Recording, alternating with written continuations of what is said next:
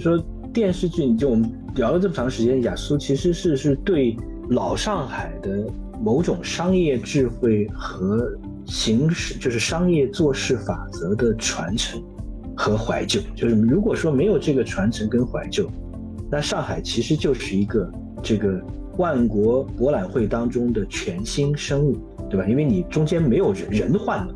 那我相信现在大家对那个时代的怀念，或者说过早的，我一直觉得是一个过早的追忆，过早的这个迷恋。我不希望他迷恋只是对于某种这个表象的迷恋，对于啊把黄河路变成一个新的打卡，而是要说商业的这个发展，千万不要再有任何因为外力而中断。但我觉得这部片子。包括跟周边的不同的呃身份、不同地位的人交流的时候，大家其实怀念或者希望未来发生的是什么？就是一个充满活力的社会，处处是机遇，人人有盼头。就像剧中旁白说的：“走在一九九三年南京路上，你会感到那是一个会飞起来的年代。”我们庆幸生逢其时。与时代紧紧相连，一切尚未定义，一切皆有皆有可能。就这个剧里面，几乎所有的人都有非常充沛的生命力，就比如像汪小姐啊、林子啊，都有充沛的生命力。然后我看到的时候，我就会觉得啊，我们不要只是怀旧，只只要只是觉得那是一个发生在过去的一个故事。如果它有一种激励的效果，那可能是更好的。就每个人都有自己的码头，或者说我们每个人都可以找到自己的码头。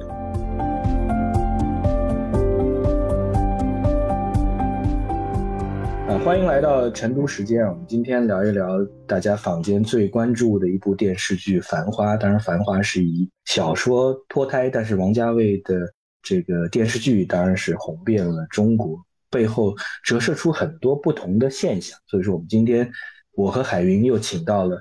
吕明芳老师呢？吕明芳老师也是整个应该算是中国的职业经理人跟财务界鼎鼎大名的这个职业经理人，但同时他又是很早的斜杠，因为他是这个专业人士当中对于文学、对于写作是特别爱好的人。当然，他也在九十年代近距离的观察到了中国当时的第一波的古风、第一波的政权潮，所以说，我就我想。请他来参与我们这样对于《繁花》这样一个虚构的，但是又有不少怀旧，又有不少对于当年九十年代中国经济刚刚开始发展的时候的金融市场刚刚开始发展的一些人物跟现象的点评，是非常有意思的。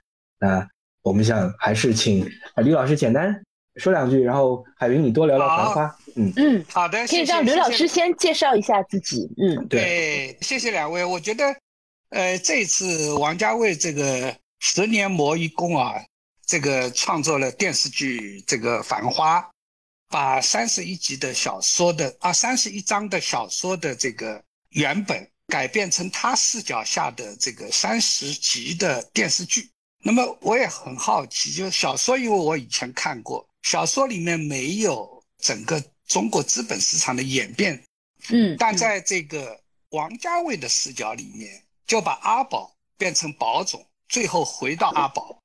其实中间有一条很关键的线，当然外贸这条线呢，小说里有；股市这条线呢，小说是没有的。当然，因为这一部电视剧，我稍微开始的时候看了一点，我更多想体会一下王家卫这个电影风格如何转变为电视剧风格。当然也很有趣。后来因为出差，到现在没有去追剧。但是周边的人群，包括我周边的同事，包括我上周在北京坐下来，几乎不会不谈繁华，这就是一个有趣的现象，所以勾起我很多的回忆啊。呃，这里面呢这个中国的这个证券市场，其实是八十年代的中期开始，从国库券到股票交易，真正的转折点是九零年，一九九零年的。上海证券交易所的建立，那么那个时候呢，我因为在文汇报工作，做记者编辑，因此呢，因为我原来读的是经济，因为这个原因呢，对这个市场的变化呢很好奇。这背后有一个大环境啊，就是说整个小说呢是从六十年代，它跨度到九八九十年代，但电视剧呢只选了九三九四这两年。对，这个是浓缩了一下啊。那么唤起我最大的回忆就是说，因为我自己职业生涯当中，除了这个从记者的角度去看这个中国资本市场的演变，但是也因为这个观察呢，让我自己最后去加入到这个证券公司。我我在九二年底、九三年初呢，就加入了当时中国最大的证券公司，就万国证券。那么这一段经历呢，帮我从一个旁观者跳到里面去看。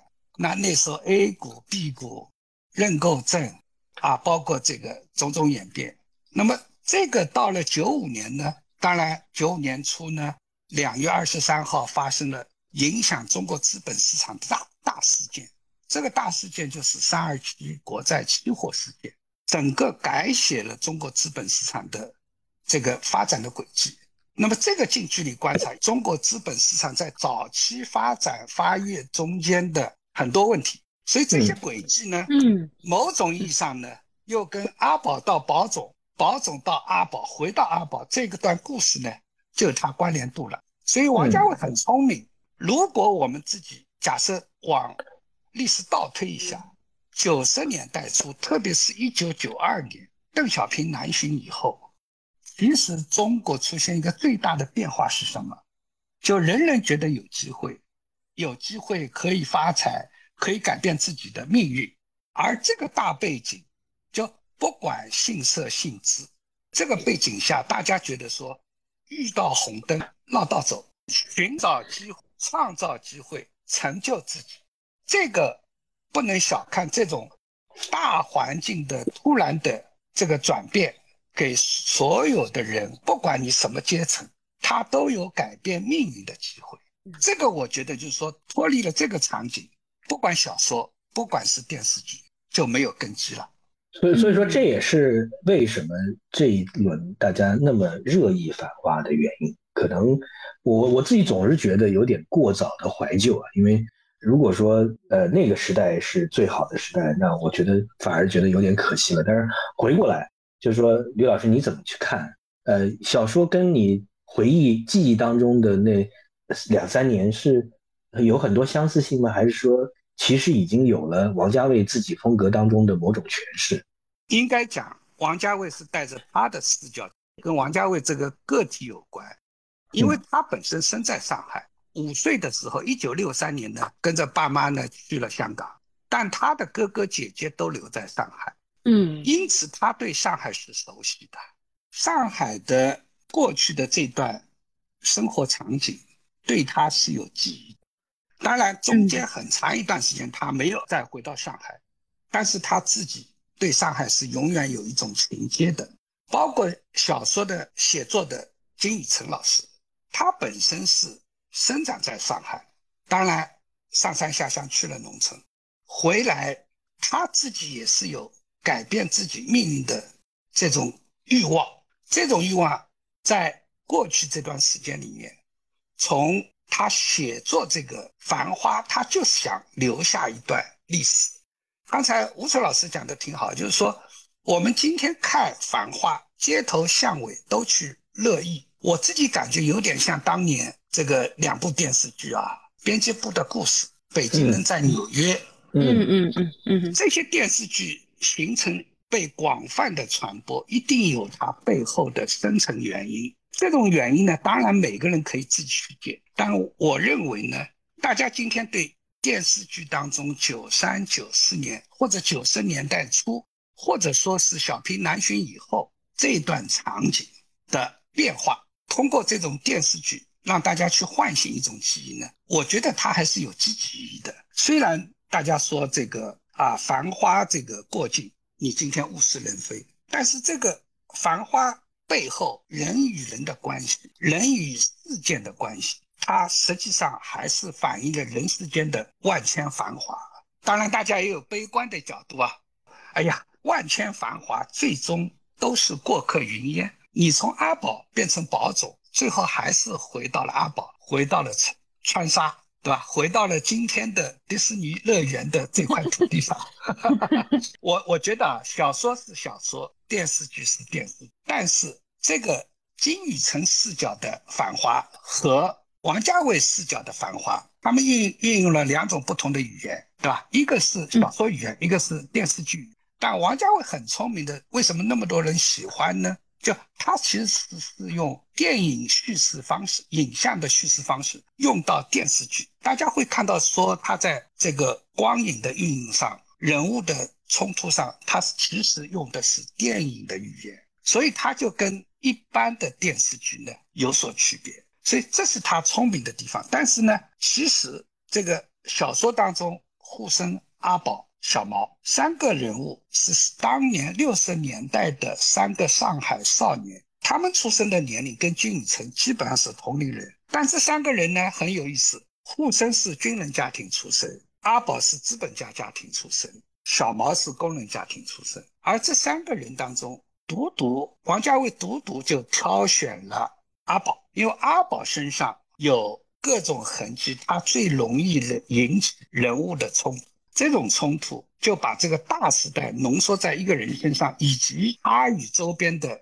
这个人不同的人物啊，待会我们可能会讨论到，就这种人物的冲突和情感，就使得这个人还原了小说当中没有的东西，这是他的高明之处。回过来，我当年就说，因为因为对这个中国资本市场这个这个演变的去采访，我我差不多比较集中的时间是在九零年的时候。九零年呢，这个正好是中国特别阶段的一个政治风波过后，中国的经济呢也面临了前所未有的挑战。那么那个时候，一九九零年的六月份，朱镕基当时是上海市长，他在新加坡宣布上海要建立证券交易所，但实际上这个对海外市场是个巨大的政治信号以及改革开放的信号。但这个信号背后，一方面是浦东开发开放需要资金，第二，我们需要对外释放更好的政治信号。这种情况下，其实回过来看，如果没有一九九零年十二月十九号开业的上海证券交易所，那就没有后面的波澜起伏的人生故事了。所以，让我也去采访了不同的这个中国资本市场早期的参与者。比如说，这个类似电视剧当中的耶稣，其实耶稣用普通话念就不像了，应该用上海话，上海话，亚瑟，嗯，对，亚瑟。那么，其实你像，为什么上海会有？所以这个场景放在上海是有道理的。上海因为在三四十年代，上海就有证券交易所，当时上海在解放前的证券交易所，它是远东。从股票数量和交易数量是远东的第一位，嗯，这种地位到了一九四九年的时候呢，当然证券交易所作为旧的这种制度相伴随的产物呢就被取缔了。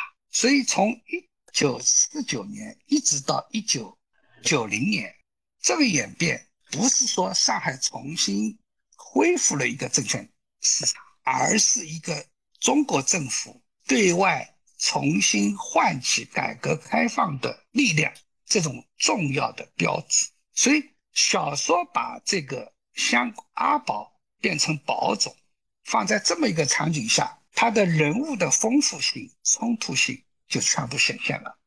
哎，吕老师，我想说一下哈，就是亚瑟这个形象确实是电视剧《繁花》里面非常被热议的。首先，这个这个角色在小说中是没有的，对吧？电视剧出现了这样一个人物，然后因为尤本昌老师他真的是演的非常的好，同时呢，你也可以感觉到就是剧版的这个编剧，他就把这个人物设置的非常的高明，同时又很神秘。就看爷叔，我就记得这个剧里面的旁白，就是说他当时在上海是十六岁成为旧上海股票交易所的业务员，然后十八岁就拿到了这个呃牌照，经济牌照，然后精通股票啊、期货啊、外外贸啊，他都很精通。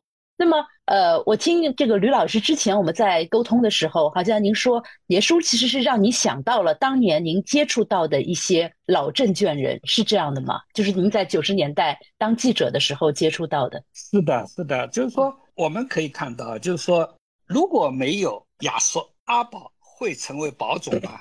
这是个可以会讨论的话题、啊。对就是贵人就是说，嗯，对，就是说，小说当中六十年代的阿宝到九十年代的宝总，九十年代的宝总在小说当中确实也是个时代的弄潮儿。小说当中的阿宝是做外贸生意，电视剧当中的阿宝是外贸生意和股票生意同时并进。嗯因为这个股票生意既成就了外贸生意，也成就了阿宝的快意恩仇、商战江湖。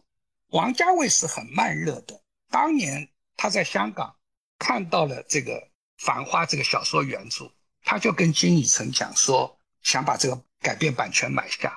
但是这个金宇澄就问王家卫说：“你十年能不能够？”其实很有意思啊，就是说王家卫拍电影也好，包括这次电视剧，他的风格是慢热的，整个改编前面酝酿了六年，拍了三年，包括加上中间其他的因素的，又是疫情，所以十年真的最后是十年磨一剑。但是我们回过来，如果没有亚索，阿宝就残缺了。但是大家看电视剧的一开始啊，阿宝就说亚索叫阿宝去要做西装，这个细节很好玩。就阿宝穿上了西装，实际上是过去的亚索。嗯亚索找回了自己的旧影，因为亚索呢，因为这个角色，他变成了剧中的灵魂人物。他是什么角色呢？他是阿宝的导师，是阿宝的伙伴，嗯也是阿宝的定海神针。同时呢，亚索这个人呢，就串联了全戏，把整个戏三十集的电视剧，其实背后的灵魂人物和把整个戏支撑起来、串起来，除了有有本昌本身的最佳的表演才能以外，就这个人物的设计升华了阿宝，包括他中间讲的很多精辟的台词，现在大家都感同身受。所以我我我看到这个第一集亚述出来的时候，我脑子里面蹦出来的是谁？就是上海三十年代、四十年代这些旧的政权人，这个就是当年的上海沉淀下的这批人物，也是上海在一九九零年代能够重重新恢复证券市场，并且使上海证券市场，美国走一百年，对吧？我们嗯用几年时间成为亚洲和全球关注的这么一个证券市场，这中间一批亚索是有不可磨灭的贡献的。我我当年呢，就是去采访的这大概，我当时采访的时候呢，大概有差不多将近二十个人，最小的六十五岁，最大的已经过了九十岁了。所以很有意思，就是说当时上海呢就组织了一个，因为做股票市场大家没经验，那么就搞了一个金融研究会。研究会呢就请谁呢？请了这批老证券做顾问。我呢当时知道这个消息以后呢，因为他们已经开始在活动，但每个礼拜呢他们就会有一次聚会。那我呢就一开始他们呢是完全他们自己的这个聚会，因为这批老人呢过去在汉口路的这个这个华商证券交易所，他们都有自己彼此的生意上这个平时的交往。当这个证券啊金融研究会设立的时候，请了他们当顾问，所以他们也很开心。第一，老朋友重聚；第二呢，他们可以对将要发展的证券交易所、证券市场，他们可以提出他们的建议。因为这批人呢，都经历过风浪，经历过起伏。特别我，我我其实特别想了解一下，就这些人在中间的四十年，他怎么怎么经怎么经历的？你在这个聊的过程当中，有没有一些感触啊？因为时代来了，终于可以老木逢春，但是时代没来的时候，你三十年你只能蛰伏。因为我你你这个吕总你讲的就让我想到，我当时跟这个，因为我做 CFO 杂志，跟很多 CFO 在聊。那就讲说，当年呃大家要改革开放了，要开始学海外的这个会计系统了。那突然发现，哎，其实我们自己培养的都是苏联的计划经济的这套会计师，其实跟海外没有办法接轨。那怎么办呢？怎么办接轨呢？就是在上海滩去找这些，就是雅苏找这些老法师，他们叫老法师，就是四九年四九年之前你做会计师的人，那而且还要年轻的，因为你老的都已经凋零。那再请老法师过来，当时立信会计学院重新设置的时候，请老法师过来啊，他们懂得之前的会计准则，让他们来恢复，来教先一代人。就中间其实有蛮大的一个断层，其实就隔了很长的一段时间。但我我自己我自己特别有这样的感触啊，就是说，其实这个耽误是我们不希望再发生的事情。那我不知道说，您当当时跟这些。老法师跟这些雅苏在聊，他们当然，我觉得他们发现自己能发挥余热是很有意思的，很很充满精力。但他们对于中间这些蹉跎，他们是怎么过来的？那这个是个很好的话题啊，就是说，其实啊，我我当时去见他们的时候啊，就有一个小的纠正，他们平均年龄呢是七十五岁了，七十五岁，最大的是七十五岁，最大的八十九岁。我因为你估计要四十年嘛，他要入行至少二十几岁，对吧？然后对要六十多岁才才会有经验。对对，他当时我见他们，他们跟我讲第一句话说：“我们见一次少一次，已经有三个人过世了。”那么开始我讲到就是说，他们就是因为是被邀请做顾问，他们有一点受宠若惊的。啊，但是他们又很谨慎，所以呢，一开始主要是说，他们每个星期上午，老先生们呢，他们会有一个自己的聚会，其实不对外人的。嗯，可是后来交易所建立以后，因为有八个股票在交易，实际上很可怜，八个股票，所以后来呢，他们除了自己纯内部的聚会以外呢，有了一个在，就现在这个。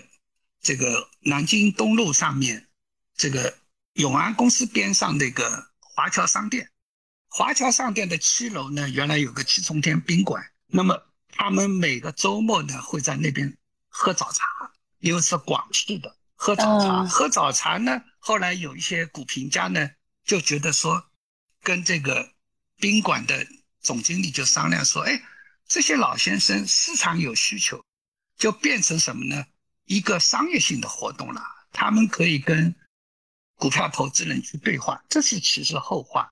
我见他们的时候，他们还是一个自我这个聚会性质。那所以我去见他们的时候，他们就很高兴。后来我就特地去花了时间见了两个人，一个呢就是相对比较完整在电视里面反映的亚瑟，他的名字叫林乐根。我我见他的时。那个时候他已经七十六岁了。我刚才讲到，他们平均年龄七十五岁，他还大于平均年年龄一岁，七十六岁。他实际上什么呢？他就跟我讲，我我很有意思啊。到现在想起来，当时当然因为采访，后来写成了一本长篇报告文学《中国证券潮》，所以这些笔记就被留下来。所以这次大家我把笔记给别人分享的时候，大家说啊，这个是比比电视剧。更精彩。我当时到他家里去的时候，第一他很开心，第二他让我坐下，他自己站着跟我讲故事。这些老先生对吧？你你去看啊，他身上有很多沉淀下来的，你说职业也好，他这个对人待人接物的这种样式，他就跟我讲，他说他十六岁到这个上海华商证券交易所去做练习生，他为什么去呢？因为他的舅舅是上海华商证券交易所最早的创始人之一，所以舅舅带了外甥，所以这么小就可以去哈？对，十六岁就可以去。你没这个机会嘛？所以他当时一开始进去的时候，每天做什么事情？每天那时候的交易呢，就是把这个交易的价格，因为电话报价，把交易的价格呢就写在这个小的木板上面。上上午、下午要开市嘛，两次。他每一个交易盘你都要抄写。上午，比如说人家报价多少钱，多少钱买进或者卖出，他要用粉笔写在这个板上挂上去。那么其他的经纪人呢，就可以看看到说，现在比如说人家愿意出一百零五块，那你你你愿意出多少？就像现在的竞价结合交易一样。那么他那个时候。后来这个十六岁做到二十岁的时候，他就自己开等于开公司了。那个公司呢，就是股票经济交易的公司，它就叫这个这个乐茂，林乐根的乐，乐茂盛的茂，乐茂银号，嗯，他就当时就给我看，这种老先生，你你你，我有时候回忆起来啊，挺有意思。一方面，他原来谋生的手段给取缔了，但是他有些东西一直保留着。当时，比如说他在交易所里面一个圆形的徽章，这个徽章什么呢？就是你在这个里面做交易，你是经纪人，有个牌子上面有号码。还有呢，他就给我看当时的纸的扇子，扇子什么呢？就是他给他的客户上面有他的呃乐茂银号的这个名称，有地址，有电话。那么一方面联络感情，一方面扩大宣传。他当时人是很聪明，他最初一开始开这个银号的时候只有三个人，做到鼎盛时期多少呢？八十多个人。当时都是靠电话来这个传递这个交易信息的，电话八十多个，所以嗯，他觉得那个时候生意很好，当然他名气也很大，成也股票，悲也就习是股票，因为带了很多生意来，但悲也是股票，就是他吃的最大的苦头，关了五十九天监狱，就是就是当时蒋经国在上海的。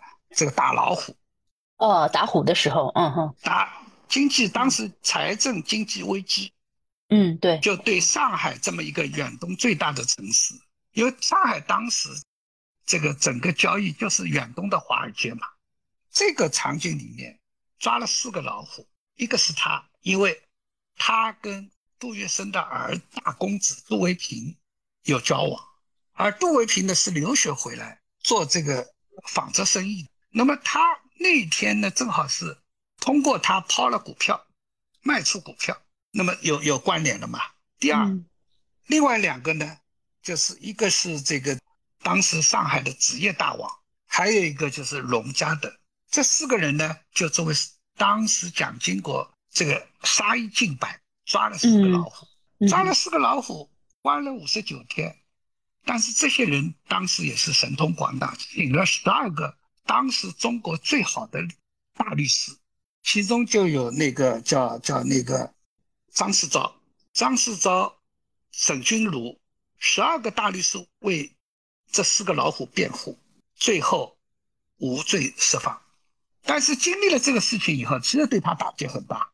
我为什么讲亚瑟这个人身上有很大的这一代老政权的影子？他们经历过起起伏伏，所以为什么？后来，这个这个亚瑟在戏戏中会跟阿宝讲很多精辟的商战语言，对吧？啊，你一个人要三个面啊，要人面场面，三个钱包啊，对吧？自己发财要给别人留口汤，这种语言只有在老上海的老证券这种亚瑟身上才会灵光闪现。所以，当这个新中国建立的时候，因为旧的证券交易所被取缔了，所以他们完全无业了。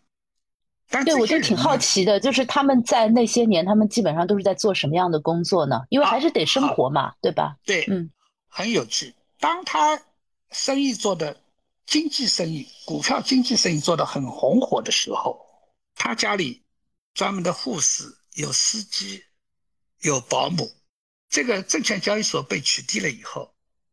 他当时跟我讲，他说家里佣人、保姆啊，还有五个人，但是这些保姆呢也不愿意离开，离开做什么呢？离开他家，所以呢，他说那就那个五十年代初期，那就这样吧，家里面做手工作坊，手工作坊做什么呢？做玩具，小玩具。但是这些人真的有经商的天才，就这么一个小家庭作坊。最后，他们做的玩具全部被国国家国营的百货公司报销，所以就靠这个生活的，跟股票完全没有任何关系。但是，旧社会留下的股票，有一些股票和债券，其实他们手里拿着，因为那时候可以支付一些定息的。当后来九十年代初、八十年代末，有人请他们来做顾问。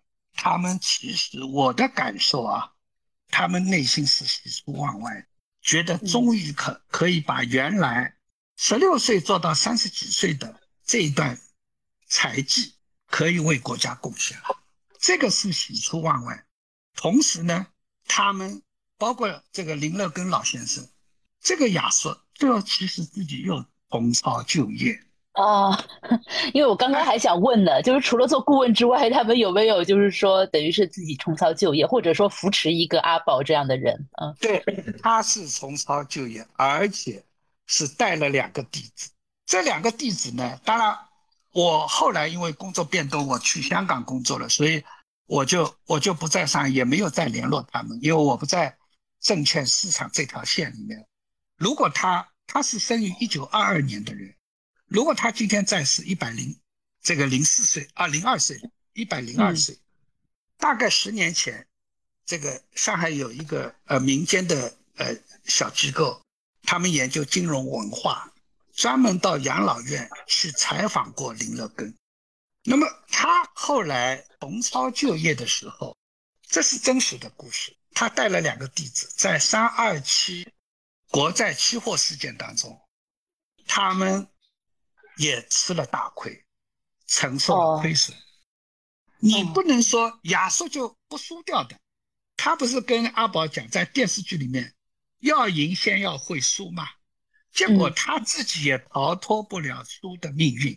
而这个三二七国债事件也使得他，因为他没有想到，他这些老经验在新环境下面照样失灵。所以他从此一病不起，一蹶不振的，就真正洗手金盆洗手不干了。这是这你看这这个老政权，我我讲的是这个这个一个一个人物啊。我当时采访的另外另外一位老先生，那个时候我去见他的时候，也是九零年，六十八岁了。他说他是他们老中证券当中的末代了，他做过好几个证券的号子，就是经纪公司。代客买卖股票，从中赚取佣金。他做到二十六岁的时候解放了，这个行当也没了。他告诉我，就去做什么呢？他不像林乐跟亚瑟去做家庭作坊，他就去参加了一个绿宝金币厂，就后来的英雄金币厂，一直做到退休。那么当他证券行业要复苏，包括亲一些亲戚朋友啊什么都在问他说，为什么不重操旧业，发发小财？他的回答就。很聪明，他说犯不着了，年纪也大了，旧社会的那套也看过，也做过。有他因为有退休工资嘛，林乐跟亚瑟是没有的，所以他说日子呢虽然紧一点，但是可以过，何不想想清楚？证券这个玩意儿是好是坏，做好做坏，谁说得清？所以你看啊，我刚才跟各位分享两个亚瑟，是两种不同的场景。当然，我认为呢。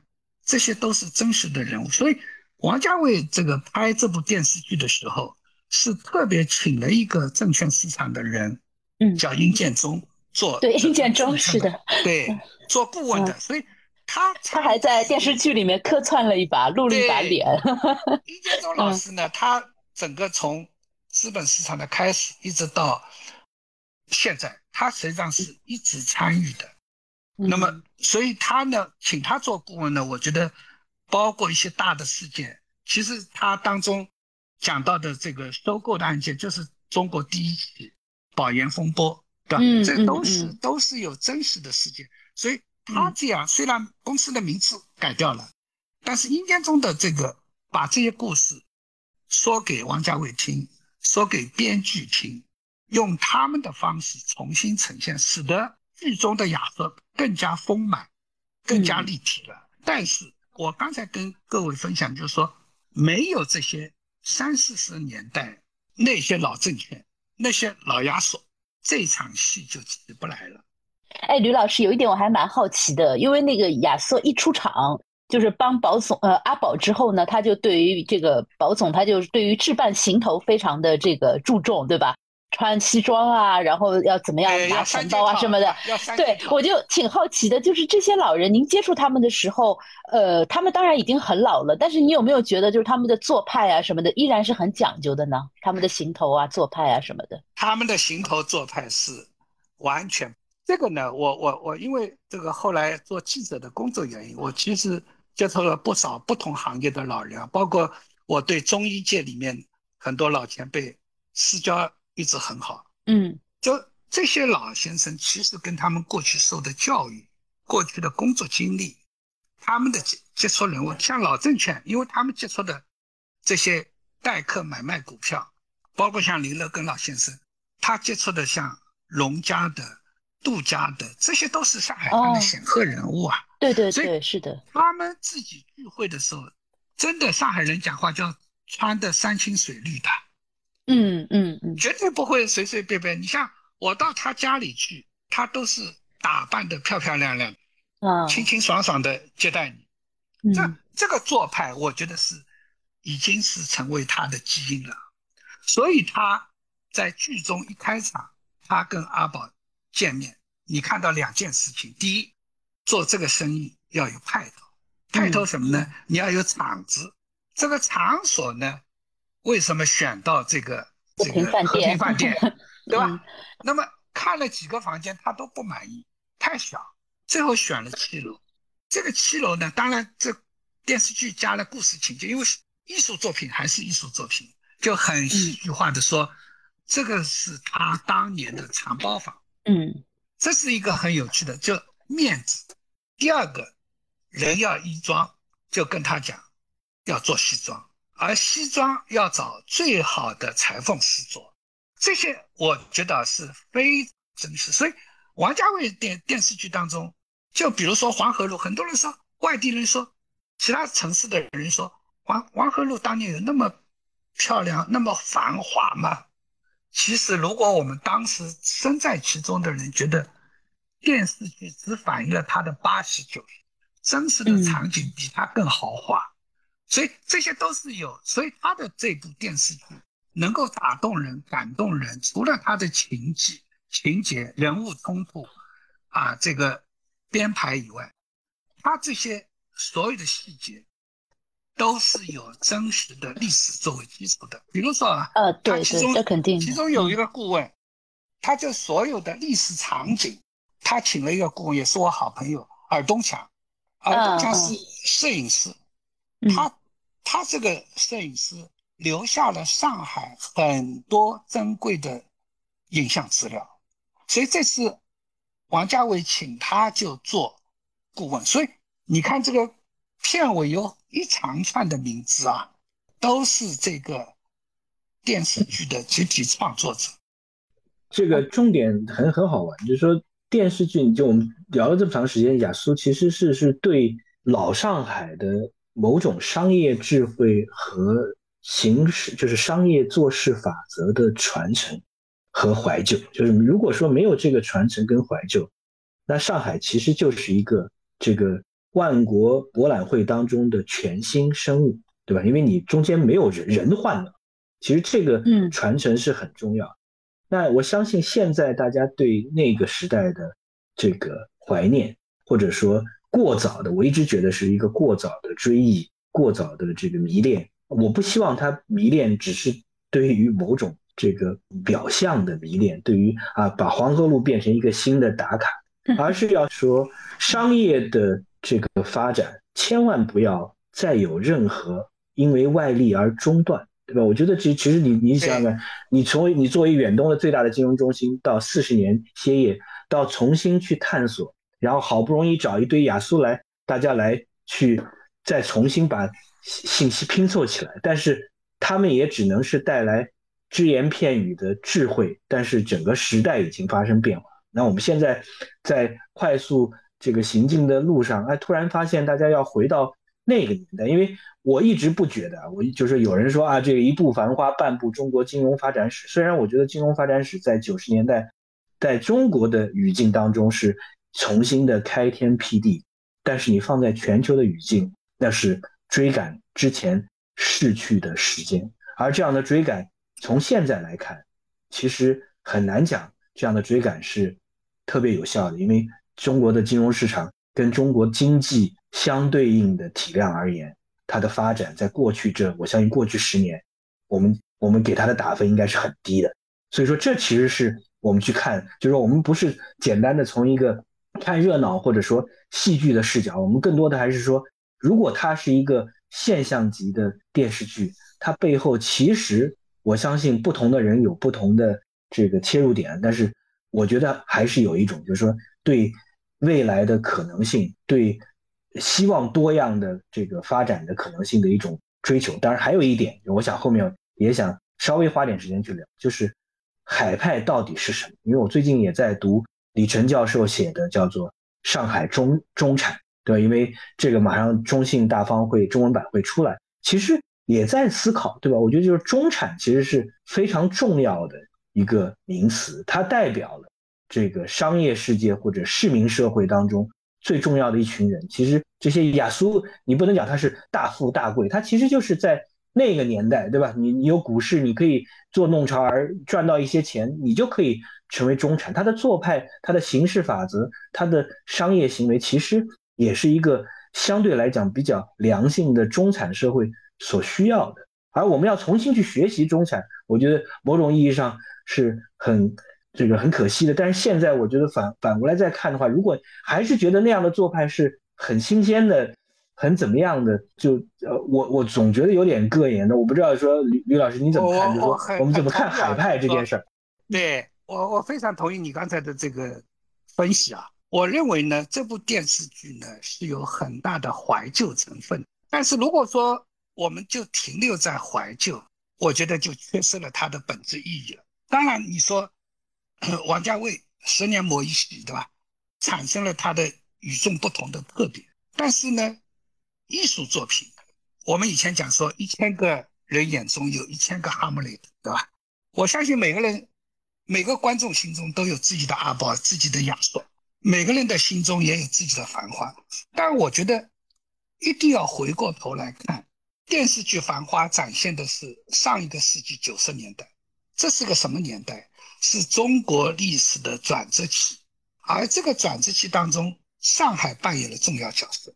因为当时呢，一九八九以后，我们还有一场信社信资的论战。九一年的时候，上海的《解放日报》用笔名黄浦平发表文章，讲的本意就是要改革开放。所以九二年的春节，邓小平南巡，重要的一站正是在上海。中国历史开启新篇，交易所的设立、股票市场的建立，只是一个载体。而这个历史开启新篇的时候，上海是引领风气之先的。剧中的交易所也好，外贸局也好，这都是时代的面貌。但我觉得这部片子，包括跟周边的不同的呃身份、不同地位的人交流的时候，大家其实怀念或者希望未来发生的是什么？就是一个充满活力的社会，处处是机遇，人人有盼头。就像剧中旁白说的：“走在一九九三年南京路上，你会感到那是一个会飞起来的年代。我们庆幸生逢其时，与时代紧紧相连。一切尚未定义，一切皆有皆有可能。我觉得这是人们去怀旧也好，怀念也好，他真正的内心的期盼。我觉得可贵的是要从这个中间，去让人们。”激发活力，唤醒他们内在的动力，对社会、对国家、对个体，这个我觉得呢，现在目前来讲，大家还是停留在一个，哎，觉得很好玩，拍的很好看，人物很精彩，演员各有这个独到的、特别的、出色的演出，这个是成就电视剧的基本要素，但反映的人和事物。人物的冲突、情感的冲突背后，我觉得大家一开始说这个片子、这个电视剧呢，刚开始的几集呢不那么好，有点像商战片。越看到后来越好，越好看背后，我是这么旁观啊，越好看这三个字背后是带着一种希望，带着一种憧憬。就为什么觉得那个年代的人人人有盼头，处处是。中国改革开放四十年多来形成的巨大的市场活力、巨大的市场空间，应该在新时代里面得到更好的、充分的。我们讲的新发展理念，我觉得这个意义上讲，人民群众有巨大的创造力。所以，阿宝只是一个浓缩，阿和亚瑟形成了一组人物关系，用这组人物关系串起了三十集电视剧。但是，一定有新的阿宝产生，一定有新的宝总产生，这是市场的活力。就是说，上上海。只是一个舞台，就像以前三十年代讲，上海是个马，你唱戏的，唱京剧，你只有在上海这个码头唱红了，你才会在中国唱红。那么今天来讲，其实中国也好，上海这个城市也好，都面临新的挑战，如何营造更好的环境，激发更好的活力，这个恰恰我觉得是。电视剧衍生出来引起人们思考的这个所在，包括吴策老师刚才讲到的，如何看待中产？上海这么一个商业城市、经济型城市，它更容易集聚中产阶层。当然，你说像香港，本质上也是一个中产阶层，形成了社会的稳定器。中产阶层这个定义呢，其实。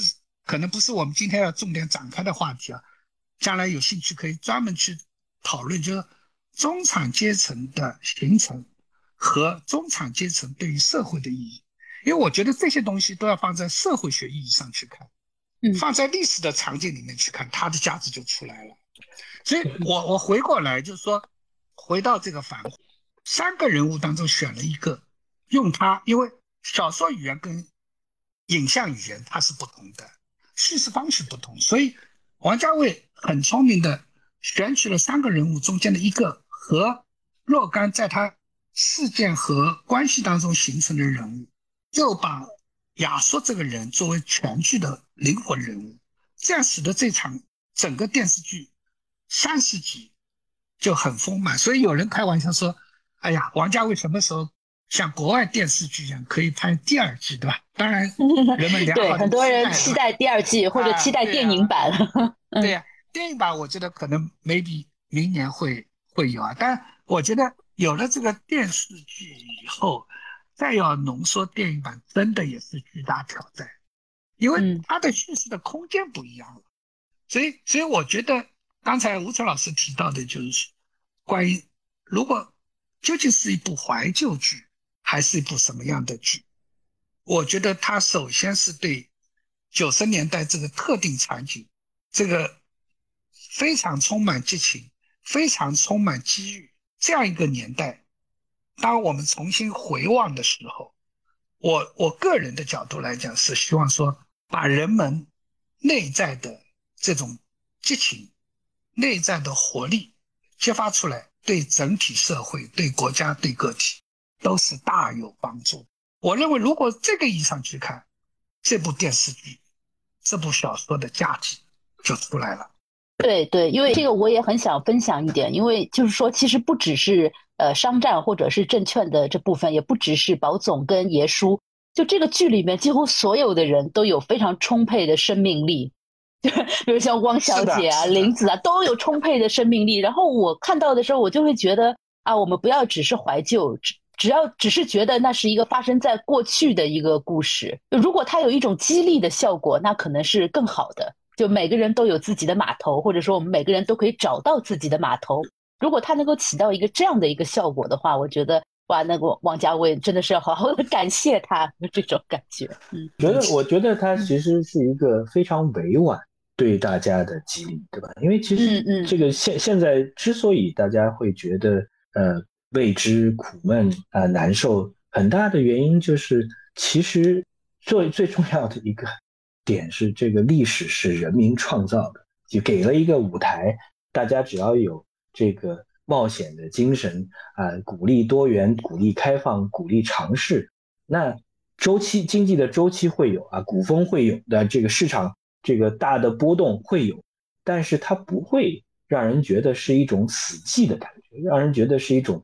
比较难受的感觉，让人一种是是一种看不清方向的感觉。所以说，我觉得我特别同意李老师提到的，就是说他回到九十年代初，其实很大程度上就是打破框架，让大家去创造历史。所以说，人人觉得有，人人觉得有可能性，人人觉得未来会更好。